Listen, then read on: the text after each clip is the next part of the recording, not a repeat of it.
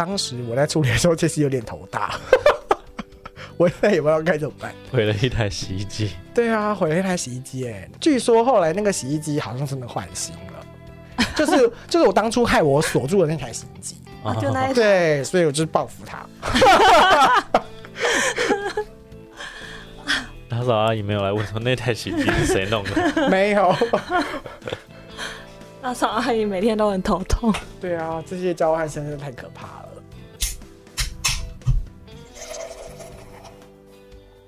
大家好，我们是有酒，有旅行，我是啤酒美少女九一。我是你的客制化选酒师 Terry。有酒有旅行，想要给你的是结合酒精与历史文化的旅程，带着微醺的状态，徜徉于各地醉人的风土民情。拿好你的酒杯，我们出发喽！出发喽！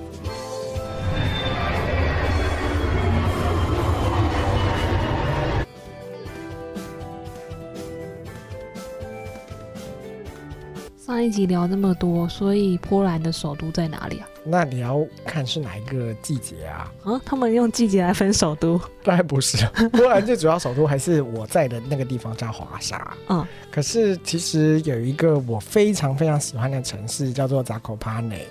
然后它的中文应该是扎克帕内吧。但是它就是在蛮多人会去旅游的那 Krakow 的旁边，嗯，然后它有一个大家都戏称它叫做波兰的冬季首都，原因是它是一个非常非常适合滑雪的地方，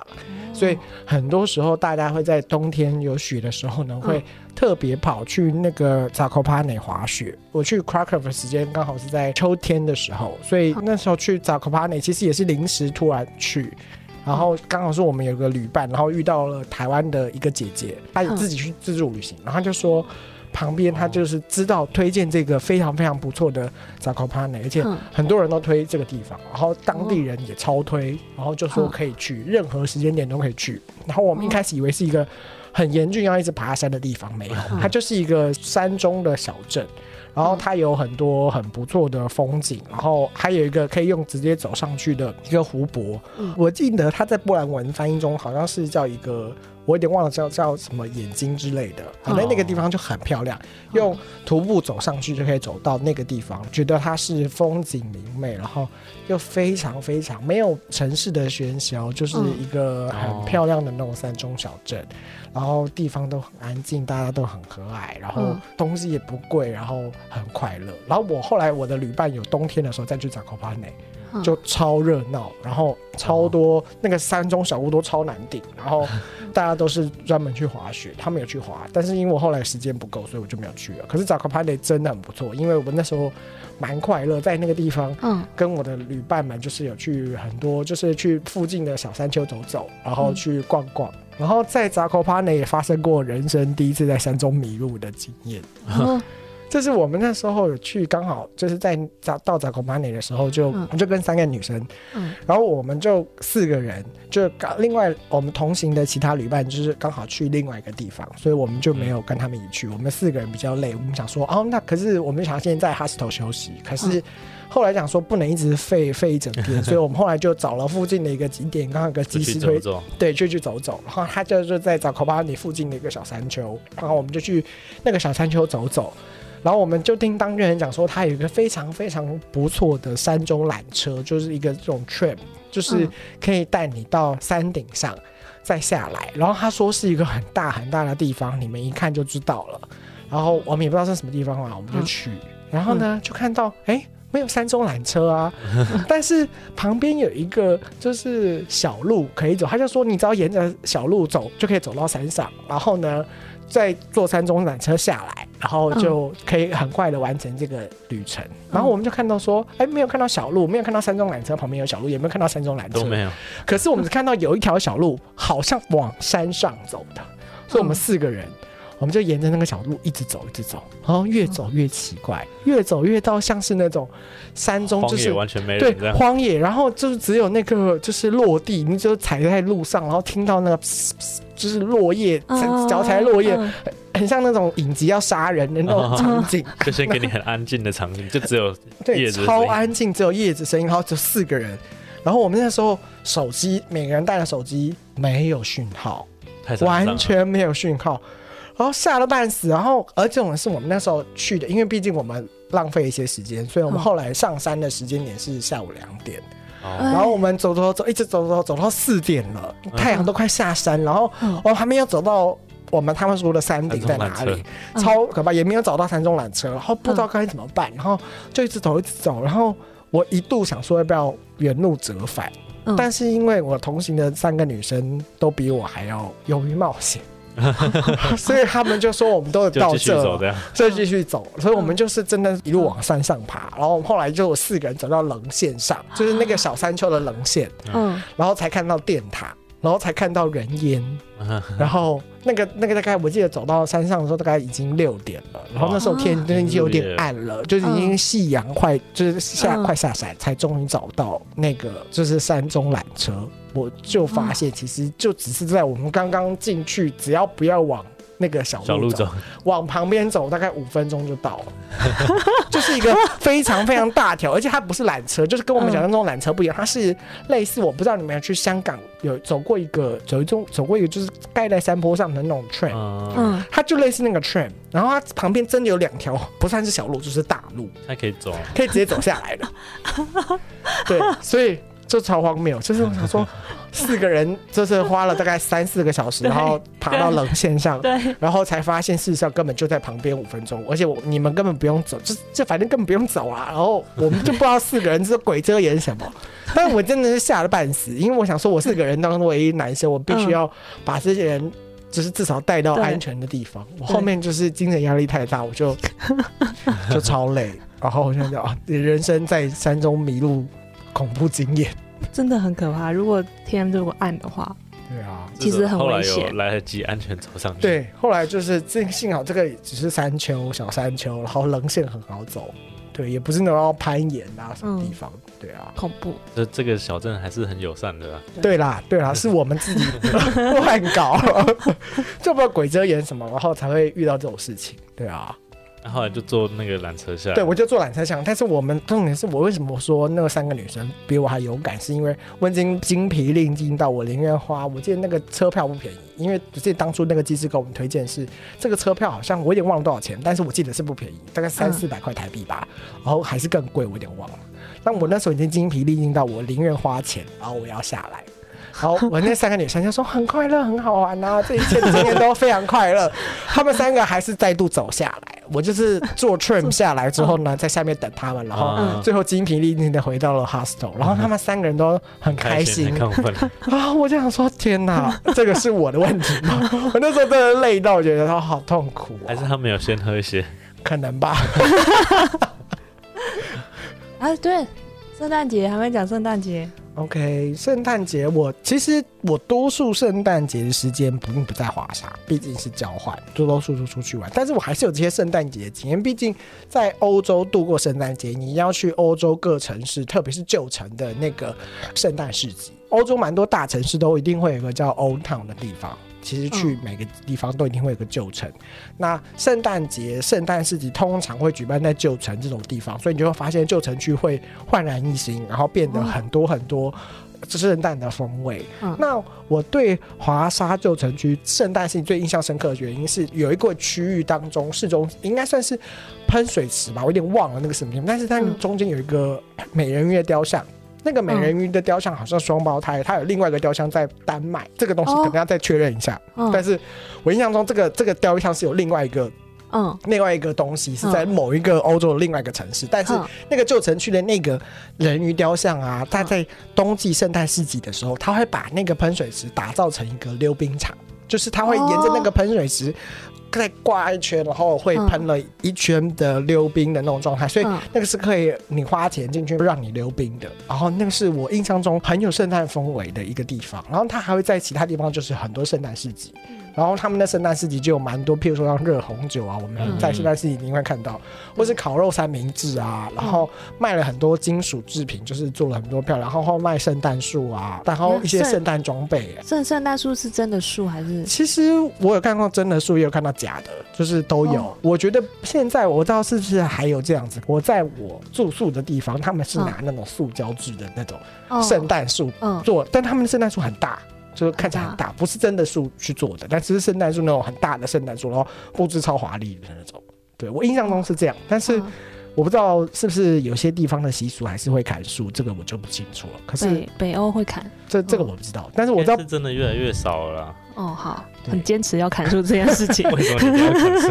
因为我觉得哦很厉害，一棵真的树这样。可是很不环保啊！你砍完就丢掉了，嗯，但是圣诞市集就是各个地方圣诞市集都差不多，差不多。但是就是地点的范围，就是跟那个那个范围的状态，然后以及热红酒里面加的东西可能会有点不一样。嗯然后波兰，我印象中它还有一个在冬天啊，可能不是冬天，因为这个有些时候在某些波兰餐厅面吧也可以喝得到，就是一种热茶，但是这个热茶是以莓果为主的，所以它会变红红的、甜甜的一种热茶，然后有点哦姜的味道。那个我有点忘了那个茶叫什么名字，但是这个茶是也很常在波兰餐厅里面看到。然后那时候在圣诞市集也会一直买的那种，它会同时跟热红酒摆在一起卖，然后看起来都有点像酒，但一个没有酒，一个就是热红酒，对，嗯所以这个也是可能会蛮常喝得到的东西，对，一种饮料啊，深红色的那种，就是里面有莓果的那种饮料，这个这个果茶，类似花果茶，茶对，那个我也一直都搞不清楚那叫什么，但是我偶尔会喝那个东西，还蛮不错喝的，它会有一点点姜的味道。哦，那冬天喝应该蛮舒服的。对对，就跟那个热红酒一样，也是很舒服的东西。对，哦，波兰人算是在欧陆当中很重视家庭的一种民族，他们对家庭的概念是很深入的。我觉得他们跟华人很像，就他们是以家庭为重，比较没有那种，当然还是有个人色彩比较重，但是他们又更比在那种西方非常以个人为主的做，嗯他们其实也蛮强调家庭。那主要原因是因为他们本身的宗教原因，我我自己认为是这样，是因为嗯他们对天主教是很虔诚的，嗯所以他们也会一直很注注重就是家庭的一些元素啊。像我的巴黎就一直很常跟我说，他很常会回家，然后就是重要节日就一定会回家，圣诞节的时候他一定会回家。对然后虽然他家是在华沙的市郊，但他一定会回去。然后他就说，不然多数应该都会回家，他们都会以家是温暖的地方的为主。嗯那个这个如果去看世凯跟蜜拉，应该可以很清楚，就是蜜拉其实也蛮爱他们家人的。对嗯对对，然后我印象中就是这个，我不知道是真的还是假的、但是波兰人好像真的蛮喜欢烫衣服的，就是他们什么东西都可以用熨斗烫。因为我那时候为什么我会对这个印象，原因是因为我除了看了。蜜拉跟世凯他们连窗帘啊、连桌巾啊、什么抹布啊，都可以用熨斗烫之外，为什么会对这个有印象？原因是因为在那个我住宿的地方，然后他们每一件，就是我当初他们去给你床单、给你床包、桌巾啊这类型的，就是布置你的那个宿舍的地方，正统的时候，每一个都烫的就是四四方方角角。然后我我想说，这可能是因为那种外面送洗公司做做的事情。后来发现不是，是我还发现那个阿姨，就是里面那个波兰清洁阿姨，嗯她就一直拿着这东西，每天到里面一直熨斗太上去，所以还想说，哇，原来这个是波兰家人都会做的事情嘛，就是很多他们很擅长使用熨斗，然后会一直在那边让家里所有东西都把衣服烫平各种都烫烫的很真的好看的。好像是啦，这这我不知道，我那个但我看蜜拉他们好家好像是这个样子，然后我看我在波兰的嗯遇到的经历，好像好像也蛮多人是做这种事情，就什么东西可以拿熨斗来烫，对啊，哇，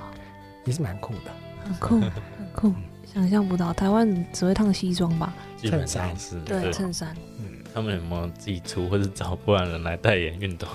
这样应该对啊很有说，蛮适。合的。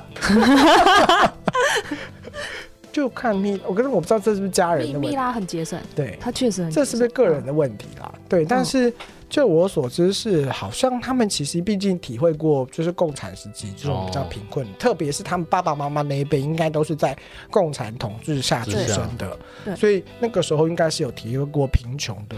感觉。他们是，对我有点忘了是哪时候才独立的了，但是我记得反正就是他们。曾经是有曾经蛮痛苦的时间，然后或是有钱的人都已经离开了，所以在那种当地活下来，应该都是可以体会到就是贫穷，所以他们好像，就我所知，我的巴黎感觉起来都蛮节省的，对，然后他也赚得多啦，然后他他他的东西真的是，我看他有一个包包啊，就是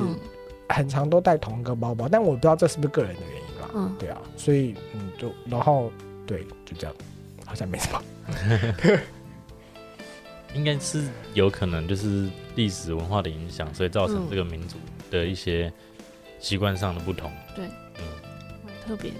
接下来进到我们喝酒的环节。就是欧陆上啊，大家想到说喝啤酒最多的国家会想到谁？德国，呃，我一开始也以为是德国，嗯，但查资料之后发现居然是波兰。哦，哦，你也惊讶？我不知道。对大家会想说，在台湾没什么能看到波兰的啤酒。对，我想应该有几个原因，就是波兰他们就是从古时候就是这样，就是他们皇家跟农民都很爱喝啤酒。嗯，然后到二战之后，就是比较工业化时代之后，因为就从古时候就是很爱喝啤酒的民族，所以这些商业啤酒的大厂也发现这件事情，然后就开始进去他们那边生产，就是我们所谓的商业啤酒。所以基本上他们过去他们也是比较爱喝，就是淡色的拉格为主，比较少我们所谓比如说尽量一些特殊的口味存在。那也是因为商业的酒厂进去了之后，所以他们小的酒厂就骤减。就没有办法生存，因为其实当地的人也没有特别要追求啤酒特别的口味，嗯，然后现在他们最大的啤酒厂都是大家听过的商业啤酒的财团在里面，像阿萨希、对。海尼根，然后跟 Casper，嗯，对。那我们今天现在现在在台湾能找到的波兰产的啤酒真的非常少，我们今天有喝到两个，嗯。都是在美联社买到的，但这不是那几间大厂，然后一个是 Redler，就是前面我们在德国的时候有介绍过的，它就是。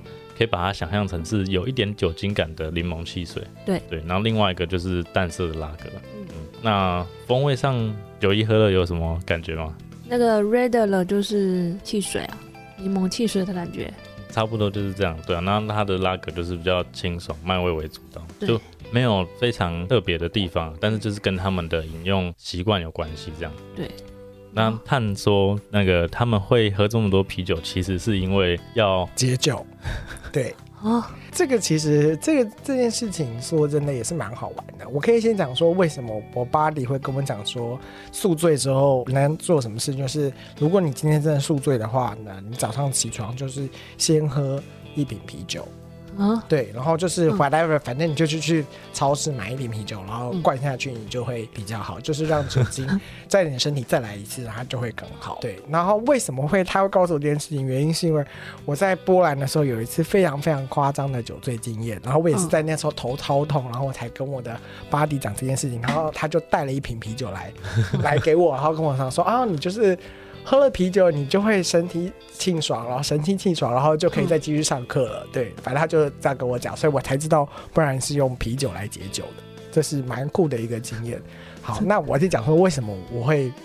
酒醉，然后酒醉这个是蛮好玩的一个经验，蛮有趣的。对，这个酒醉，我其实，在台湾当初在去波兰的时候，在去波兰这件事情，我是没有一个就是饮酒习惯，甚至是很少碰酒，因为。可能我爸妈就没有这么爱喝酒，然后顶多偶尔就是小酌红酒一点点而已，就是帮助助眠的那种，所以也不会一直喝。嗯，那去到波兰之后，可能是因为天气冷，然后以及在这个地方酒比水还便宜，所以就偶尔会开始喝一些，就是。啤酒啊，甚至餐厅也不会给你水。餐厅你最便宜的饮料看起来就是啤酒，就是 beer，它上面就有 beer，所以你就是也只是点 beer，然后就只是当水来用。所以在这个地方就会变得是很常喝。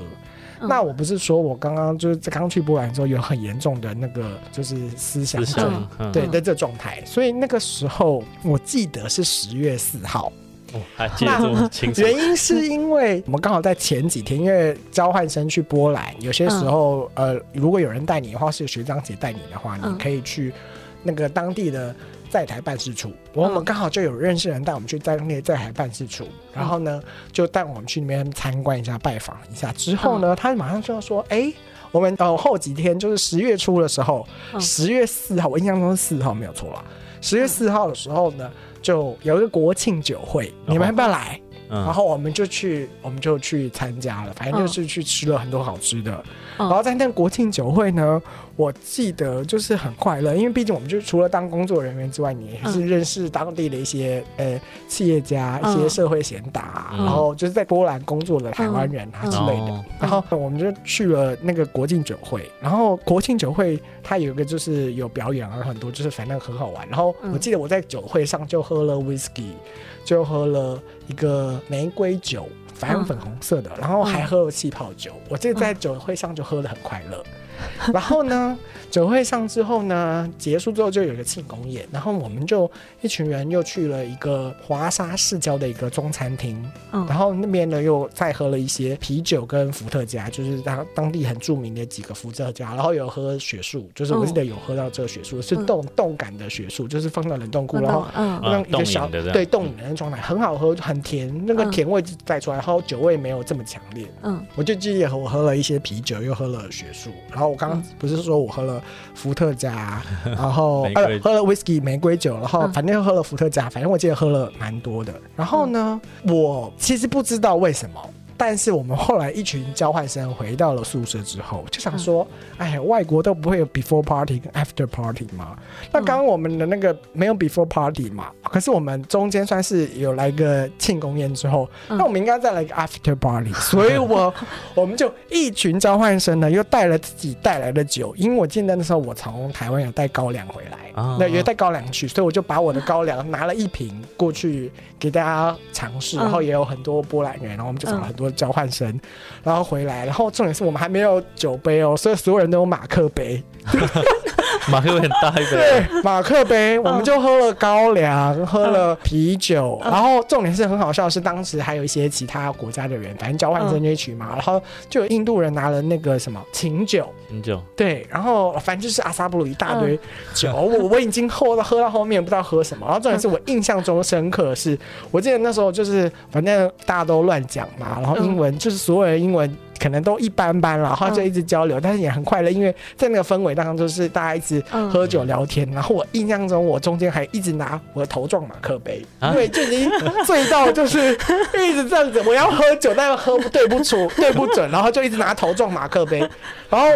我记得同学超好笑，然后反正后来这件事情喝完之后，我呢就要回我的宿舍，所以就想说反正很 relax，我就狂喝，然后喝很快乐。然后我不是说我因为有 homesick 嘛，所以嗯在那个思乡站的时候，在这种酒精充斥之后，我一点感觉都没有，我好好快乐，我来这边真的是来对了，然后又体会人生中在国庆酒会就是这种非常重点的场合，然后嗯我看到这么多社会贤达，然后就觉得很不错，然后我的人生来对很值得。然后我当初当天后来回去的时候，因为宿舍是一条长长路它，不是都有很多门吗？嗯然后我同学说，哎、因为反正我后来醒来之后，我才知道我那那天这么荒谬，因为我应该后面就是醉了。我就回去之后，我是撞回去的，就是我像是弹珠一样，就是撞每个门，然后一直会有人说哇，或就是会有人敲门出来说，但是我是撞回去的，然后走错门这样。对，然后我是我的宿舍刚好是在最后一间，哦，所以我就撞撞撞撞回去，就像弹珠一样，这都要弹弹弹弹回去。然后我室友跟我说，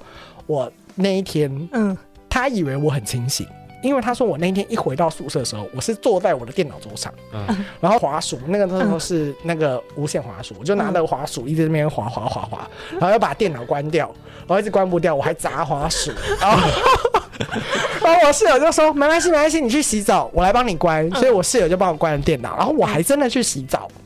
因为我我不知道，反正但是我这个我都没有印象。哦 然后，然后反正后来他就说我去洗澡，他就帮我按在坐床上。然后我室友是新加坡人，所以他会中文，嗯所以反正一切都很 OK。然后我就上床了，我就睡觉了。但是最可怕的就要来了，就是有最快乐经验，就是到这边结束为止。接下来呢，就是我，你知道我开始有意识，因为前面这些我都没有意识，后面这些这一段就是撞回去这段跟砸电砸滑鼠这段都是我没有印象。然后后来呢，我在啊三点吧，反正我记得半夜的时候，起来吐吗？我就是没有没有，我不是起来吐，我是真的忍不住，但是我起不来，因为我很醉，喝太多，所以我就开始像喷泉一样呕吐，就直接从我嘴巴上一直出来，但是我没有办法，就是意志也撑不住，也没有任何办法起身，然后我就一直吐，一直吐，然后我是睡在双层铺的下铺。然后我的室友一点感觉都没有，然后他可能睡得很死，所以他一点感受都没有。但是我就是一直吐，一直吐，然后我吐到就是我没有精力然后处理，然后我想说算了，就让他去吧。然后我就一直吐，一直吐，后来就吐到就是我大概就躺在呕吐物当中，好恶哦！但我真的太累了，我起不来，所以我就继续睡。这样睡但是呢，但是大概中间中间一真的很醉天真的很不舒服，然后又觉得很臭，然后真的不行。我大概睡到四点多，就是有点天蒙蒙亮的时候。我想说不行，真的太可怕了！我室友醒来一定会崩溃，看 在呕吐中睡着的时候，我差点被自己呕吐淹死，我自己觉得啦。但是后来想说算了，反正就就有开始有点力气，稍微在呕吐中休息一下之后，又有点力气，然后我就起来，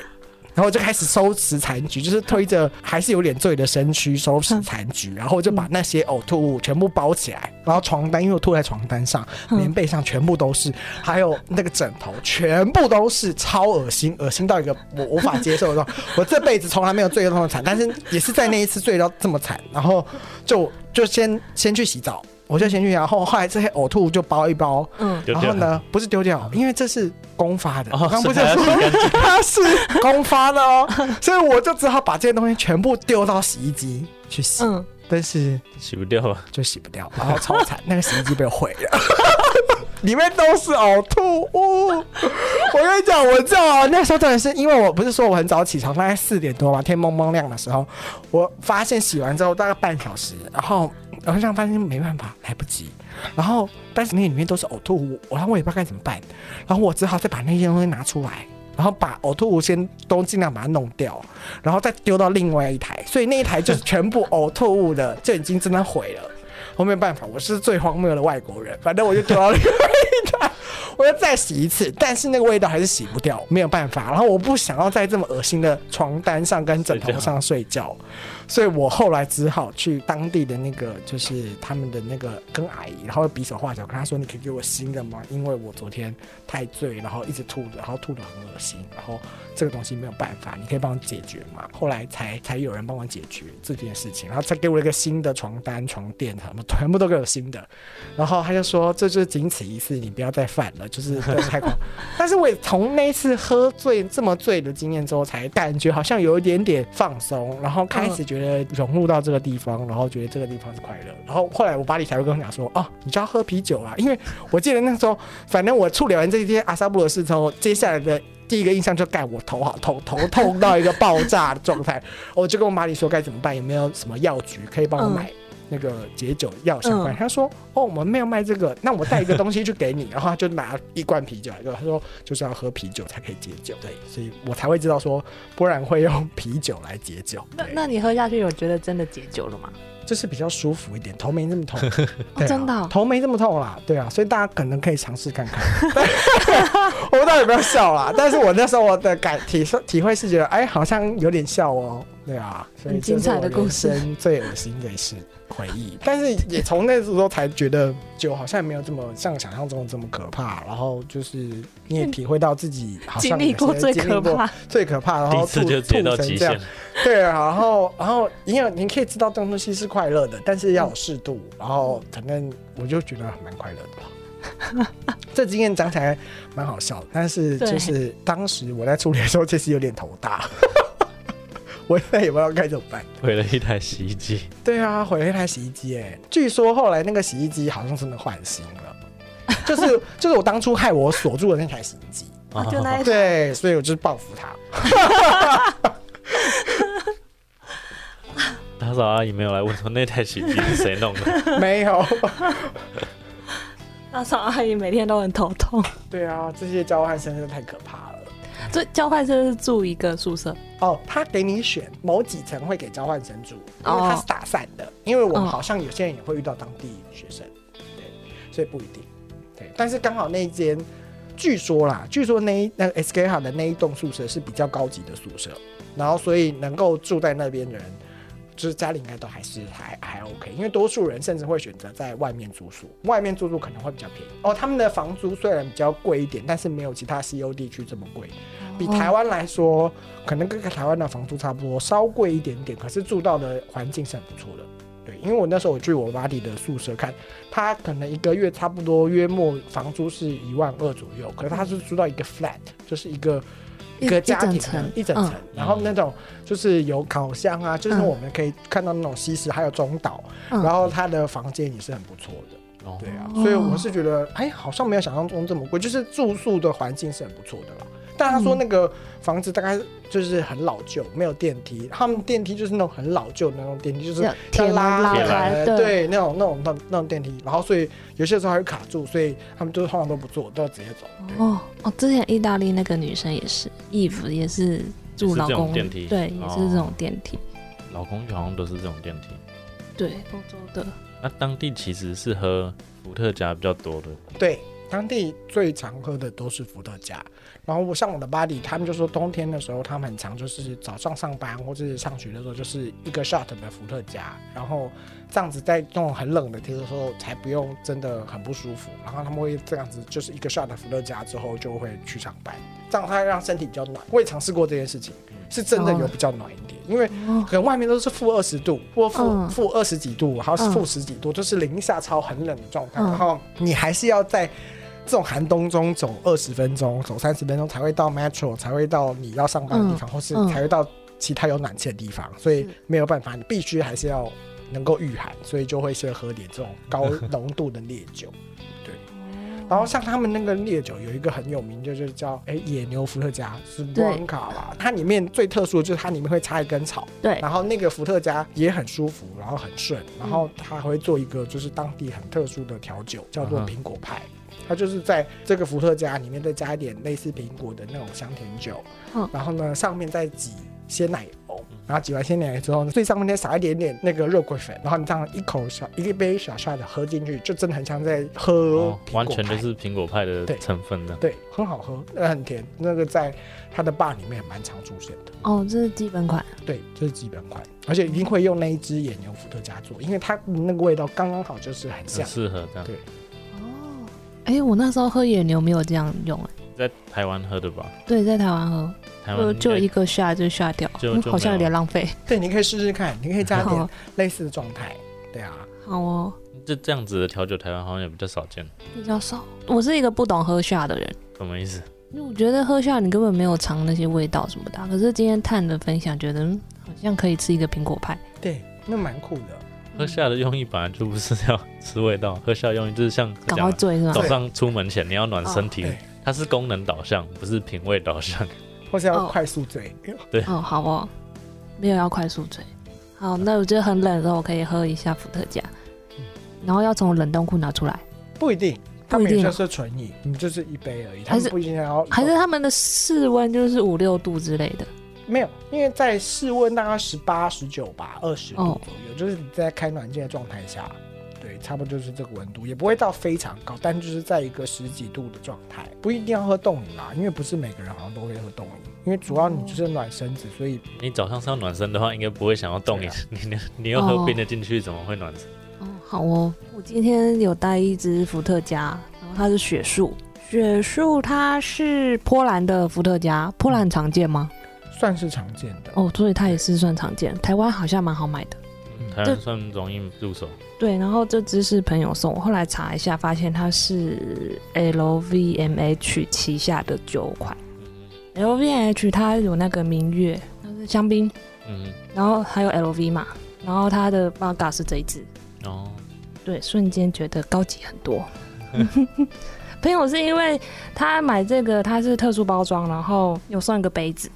然后还有送下杯吗？还是没有是那个高脚，高脚杯？对高脚杯。因为我是杯控，他想说我很喜欢杯子，他就买那那一个组合给我这样。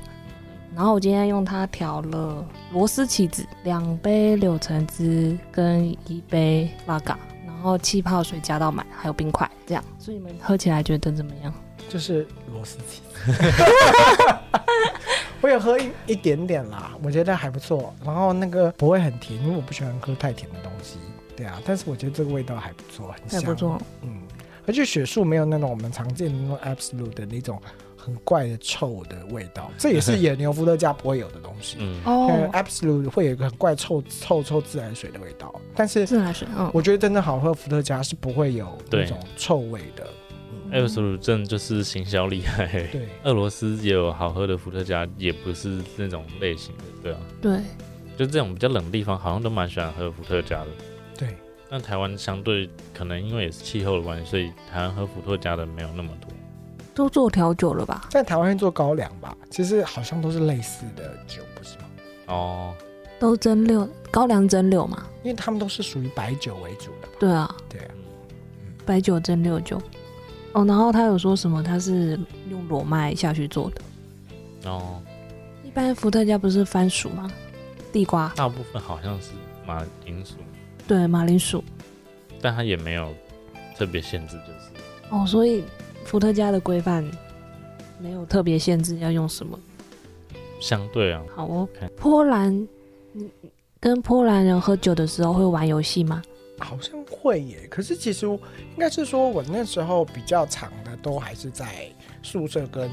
朋友一起喝，然后跟哦当地交换生一起喝，所以当地波兰人比较少。然后当地波兰的酒吧，我去的时候体会的都是 dancing bar，就是他们都是在里跳舞面跳舞。然后聊天为主，所以好像没有什么太多的啤呃酒类的游戏。我没有跟当地波兰人真的去喝他们的嗯酒，然后去玩游戏比较没有，都是跟交换生，所以我不知道当地波兰会不会有什么。可是就是比较常的都是他比较常去都是一些跳舞的吧，所以就是都是在跳舞，他们都在跳舞。就重点不一样，对哦，台湾如果跳舞就是夜店了吧？但是应该形式应该不大一样吧？还是形式我觉得呃好像不太一样，因为他们都是很多个不同方式的舞厅，然后嗯就是会有不同的 D D J，然后在里面放音乐。可是台湾的吧，台湾的这种 dancing bar，台湾有好像就一个区域哎、对。对，我我我脑中是想着以前那种古标舞那一种。不是不是不不是不是不是就是就是就是，其实哪边跳舞都差不多，就是就只打那个扭动？身体而已，对。但是哦我、我我去到波兰，我不知道是因为那个 bar 比较大，所以它都是有很多不同的场合，然后嗯不同的装置，然后室内的布置，然后就是有时候电音啊，有些时候是比较呃抒情的音乐，然后不同的 DJ，然后在不同的地方，你会看到很多人在那边扭动自己的身体，嗯，旁边就有很多沙发或是小椅子，嗯然后就会有朋友在里面一起的，就是喝嗯酒聊天。我体会的多数都是这样。哦，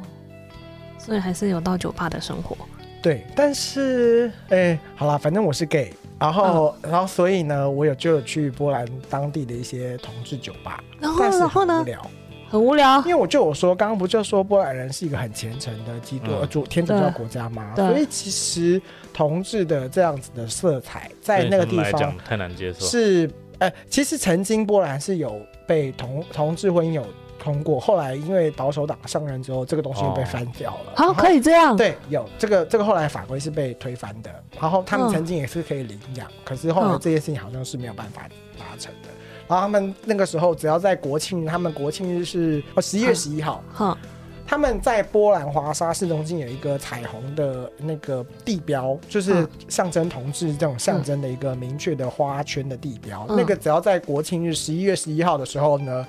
就有很多保守派人会去放火把它烧掉，好像已经烧过三四次了。啊这个网络上可以查得到，哎就是烧掉哦，烧过很多次，然后那个地标后来还是有重建，反正就是那个那个类似花圈的地标，就是彩虹六色彩虹的这样的地标被烧过很多次。那也是因为他们本身民风是相对保守的，嗯。那所以他们当地的坝，我印象中我只去过一次啦，因为真的蛮无聊的。我跟我的好朋友就是他那时候刚好在德国交换，然后他嗯后来有来波兰，然后我就跟他一起去华沙的。某一间他说的坝，嗯，但是就就真的是一个很小很小木，我还印象中是木造的那种吧，嗯。然后就是大家都是坐在旁边，然后喝酒，然后聊天，就这样，然后很小很小很小，比这个空间还要大概一半而已。哦。然后啊，中间在一个小小的坝，然后嗯就是旁边所有人都坐在那个吧台上，然后旁边这边还有一小排的椅子，然后那边吧台上有一圈椅子，然后大家都坐在上面，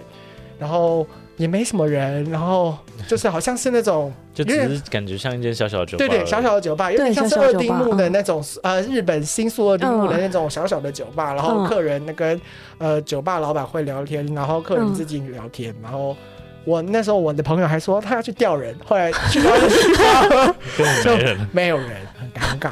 对，波兰这样聊下来，你可以给一些要去波兰玩的人一些建议吗？玩几天啊，或者是有什么点一定要去的？OK，好，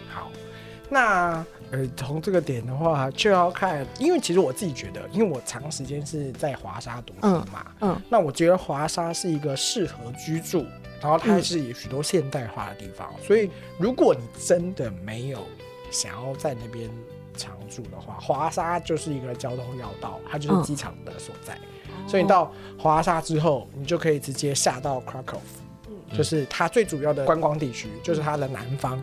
直接下去 Krakow 就够了，就是在 Krakow 玩那边，然后去奥兹维希地中然后去它附近的几个，我记得它附近还有个盐矿区域，也是不错的地方，那个也可以去采，就是去它的最下面深层的岩洞，然后去体会矿工生活，这个也是他们当初的一些套装行程，也是蛮好玩的。然后或者是去我刚刚说的，我最喜欢的那个冬季的华首都叫扎科帕内，这也是一个。很适合不错的呃旅游地方。然后就我所知，波兰的东边有一个国家公园，那个地方好像也是不错。不过那个部分因为我在时间那边不够长，然后有人说那边是比较适合春天夏天时候去的。然后我刚好那个时间点不对，所以我后来没有去。但是那个地方听说也是不错的，可以可以玩的地方。那所以如果要去波兰玩的话，因为我们后来自己去的时候，再去一次的时候，我们是连同三小国一路玩，再玩下来波兰。可是我后来觉得这个时间还是有点太赶，所以如果真的要去波兰的话，你可能可以哭个五天左右，然后从台湾去到华沙，然后华沙可能待个一天，然后因为华沙当地还是有一些，譬如说肖邦的心脏啊，然后一些重点的呃老城区啊，一些重点的地方，稍微走过之后，一天就可以逛完。然后最后就可以从华沙下到 Krakow，在 Krakow 待个四天，我觉得是 OK 的。然后之后你再做一些调整，看你是要去呃捷克，还是要去斯洛伐克，还是要去匈牙利之类，因为他们都是交呃波兰就是一个适合交通地啊很很不错的地方，就是它是一个交通很方便，到哪边都很到哪边都很方便。看你是不是要再去其他地方，对，毕竟飞去欧洲一趟也是蛮蛮久的，不如多一点国家。但是在波兰大概五天我觉得就够了，因为。Krakow 大概两三天，因为两到三天，呃，两天一天就可以逛 Krakow，然后之后就可以去 Krakow 附近的一些地方，对，也都是不错的。嗯，然后这应该也是最多人认识波兰的一些方式。对，好哦。那他们有什么地雷吗？什么不能做的事情吗？那他们要小费吗？我印象中是不用。我印象中，我我我我我我，但我偶尔会给啦，就是就是心情，然后可能过个十 percent，因为我记得当初是没有明确说要给，但是因为我们那时候被教育，我记得欧洲地区其实并没有强调一定要给小费。哦，对，这个好像是美国才有的状态，但是我们那时候在某些地方还是会稍微给一下，对，好，就是还是会偶尔会稍微给一下，但是这个好像不是硬性规定的。对，因为他如果真的要给的话，还他会在账单上写清楚。而且他们那边我也只是明确知道，就是他们其实服务生很不喜欢哦。我们台湾人不是很喜欢说，哎，服务生啊，或是 waiter，他们那边是不会做，你这样举手也不会有人鸟你啊，很少。就是那那点餐就到柜台点，不是，就是眼神示意，或者是说，就是他们会让你进来，真的坐下来，就是那个 tempo 是很慢的，那个 tempo 不是。这么迅速的，就是没有像我们，就我那时候，我记得我刚从波兰回台湾之后，我一度有点不适应，原因是觉得怎么这么挤，怎么这么挤？因为你知道吗？我记得当初波兰最好笑的是，是我记得我那时候在办入住手续的时候，然后在办就是宿舍入住手续的时候，我记得我是在那边，呃，大概就是我先他先告诉我房间，嗯，但是那什么后面什么阿萨布鲁程序都还没有完成。因为他们一天只接待至少八，才只有八个交换生，在那个服那个服务区当中，只接待八个交换生，从早上九点开到下午五点啊，直接送八个人。所以我记得我是两三天之后我才完成这一切的手续，而且他是你不能催的，因为他真的是，可是我觉得他们很认真，因为就连去办在那个银行办账户的时候，因为他知道我是外国人，但是所有文件全部都波兰文，他是用英文一条一条解释给我们听。他是说，这他们很注重这个法律上面的所有东西，所以他是一条一条告诉你说，呃，我知道你不懂波兰文，但是我用英文解释给你听，然后他必须要让你对他必须要让你知道一条一条权益都告诉你很清楚，然后你全部知道之后才会签署这些东西，所以他们是很谨慎，然后但是整体的行政流程都超级缓慢，对。所以才会说他们不喜欢排队。的原因是，嗯并不是因为这他们没有没有排队啦，而是因为他们做这些行政流程啊什么之类的，都太过谨慎，然后太过忙排，所以你在处理一件事情，你要等很久很久很久。对，所以他干脆就是在很多地方都有，可可能就一次去很多地方，然后再嗯同时在很多地方，就是就是譬如说我先在 A 地方我先排队，嗯。然后呢在 B 地方我也排队，在 C 地方我也排队，然后等我 B 地方处理完之后，我再回来 A，然后在 A 处理完再回去 C，就是他们是一直跳，就是会可能会集中在某一天。然后把这些行政流程全部全跑完。部跑完，对，但是你就会发现，哎、他不在位置上，可是前面的人知道他在这，他可能会跟前后人 沟通清楚，对啊，你帮我占个位置啊，或什么之类的，然后我先去 B 地方处理事情，然后呢，哦，是他们就是还会觉得他们没有在排队，但事实上，嗯就他们在处理这些事情的时候都超久、超缓慢。然后我那时候在那个时候，幸好没有处理太多这种事情，嗯一开始很不适应，就想说怎么这么久？你这这东西不就看一看，然后签一签就好了吗？这样搞那么久，但没有，他就一条一条解释给你听。然后，所以我后来就想，哦，原来好了。然后那时候嗯开始习惯了时候，才觉得，哦，这才是生活，才是人生嘛，才是嗯我们要这么赶呢。然后台湾的时候，开始不太适应，他说嗯为什么大家都这么赶？对啊，对，对，但是就是那就是他们一种他们的文化。对，好哦，好，谢谢今天探的分享，呃，很多哎、尤其那个 喝醉的故事非常的精彩，非常谢谢你。还有很多其他重点好吗？不要只有记得喝醉的故事。哎、他们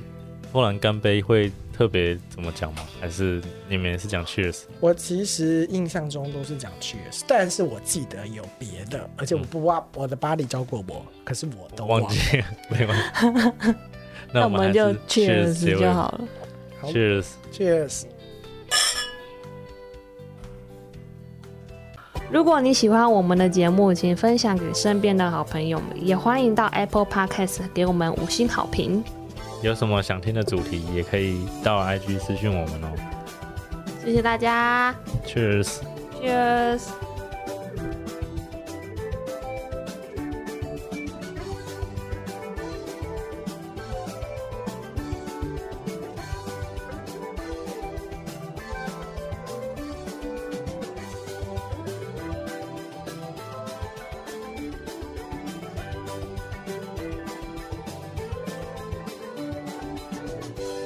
是我不知道这么讲合不合理啦。但是就我的观察，嗯如果你喜欢欧洲人，你喜欢属于那种就是西方蓝发碧眼的嗯男性的话，嗯就是真的是西欧的跟北欧的人比较符合你心中所谓高挑壮硕，嗯然后白眼、蓝发碧眼的那种人。嗯东欧就是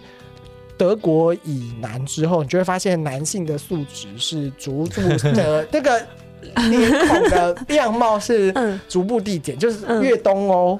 越越出现这个状态。可是女生是相反的哦，对就是女生在越东欧、越俄罗斯这边脸孔的女生对，都超漂亮。我的我的 body 就是 Karina，她就是一个嗯很漂亮，然后很娇小，很很很漂亮，非常非常非常有女性风味的一个一个女生。然后，但是她们真的每个波兰女生，我觉得都长得蛮蛮可爱、嗯很漂亮。可是到西欧就颠倒，就是越往西边，女生好像素质就开始往下掉，可是越往东越往西边，男生的素质就开始脸孔的那那个俊美程度就开始往上，嗯。然后身材也比较高挑。